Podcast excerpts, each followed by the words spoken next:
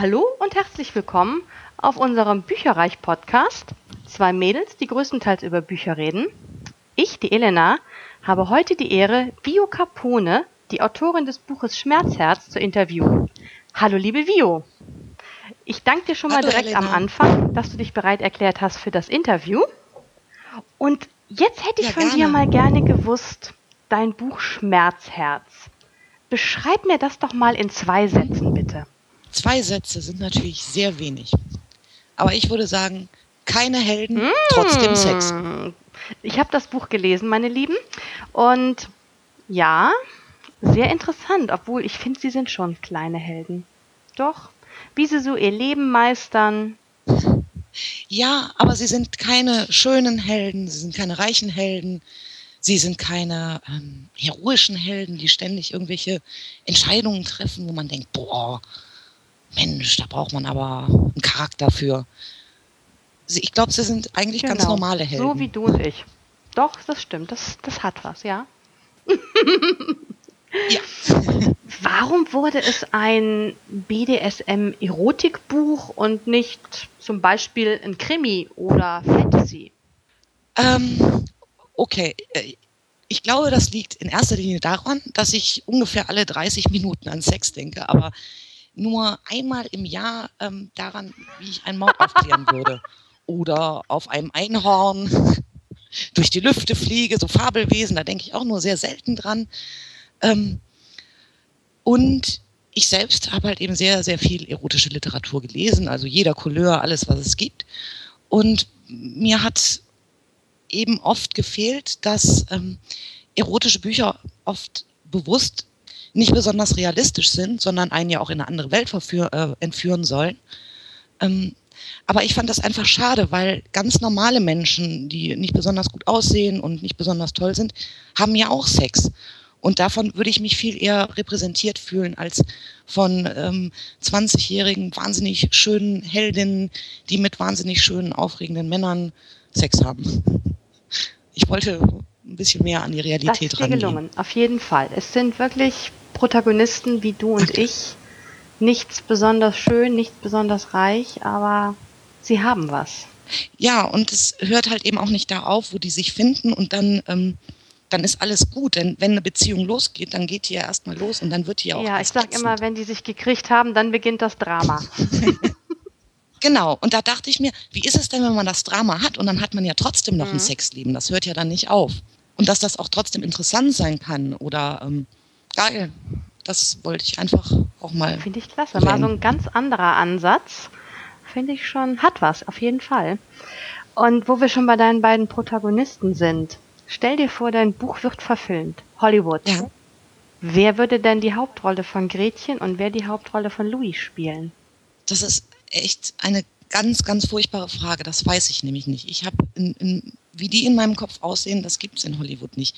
Ich würde das, glaube ich, als Anime-Serie, Ah. ich bin ja auch großer Manga-Fan, ähm, verfilmen und dann würde ich die Figuren selbst gestalten. Also dann würde ich äh, die zeichnen und mir die von, äh, ja, da, so würde ich das am besten finden.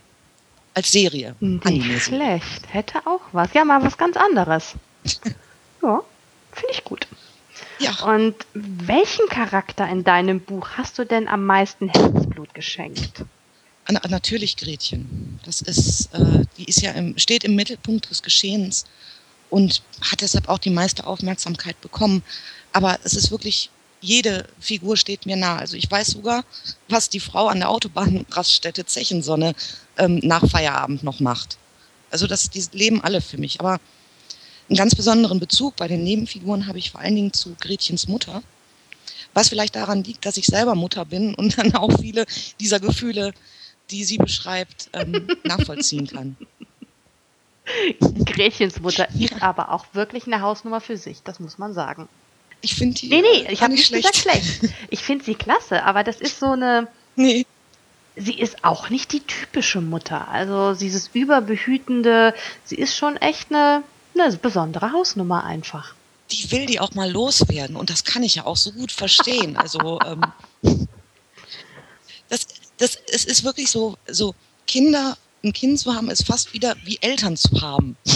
Du bist also ständig unter Beobachtung, was du machst. Und irgendwann haben die meisten Erwachsenen dann auch schon mal Bock darauf, äh, wieder ihr richtiges eigenes Erwachsenenleben führen zu können.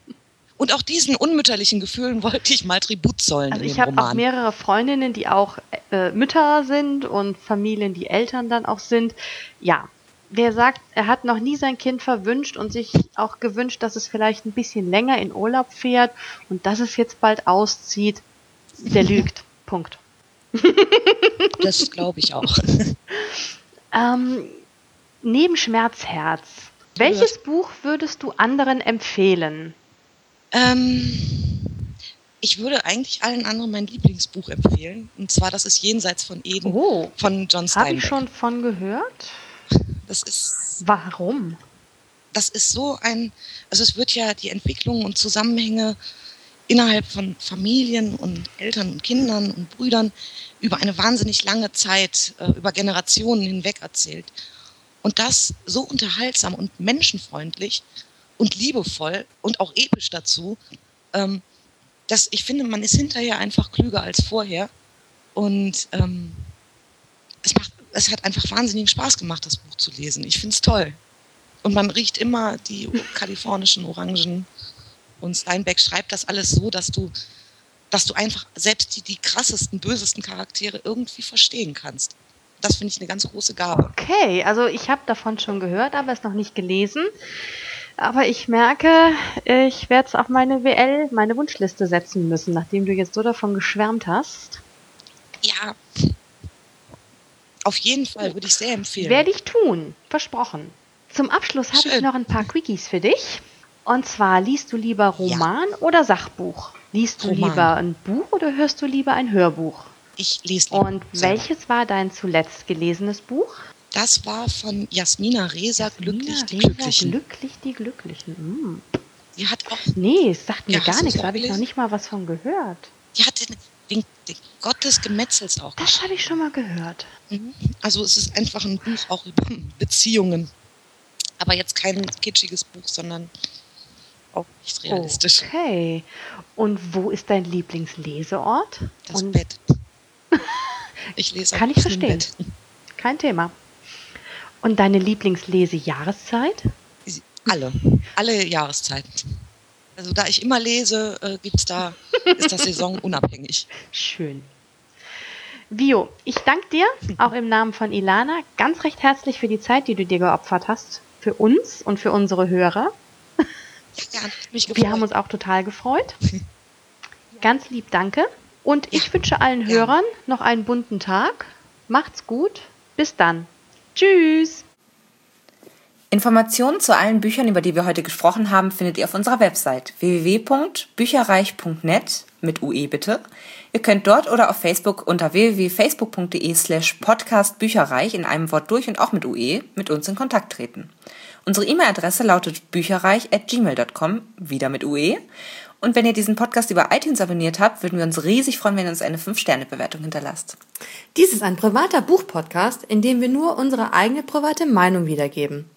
Wenn uns ein Buch oder Hörbuch kostenlos zur Verfügung gestellt wird, kennzeichnen wir es entsprechend auf unserer Website.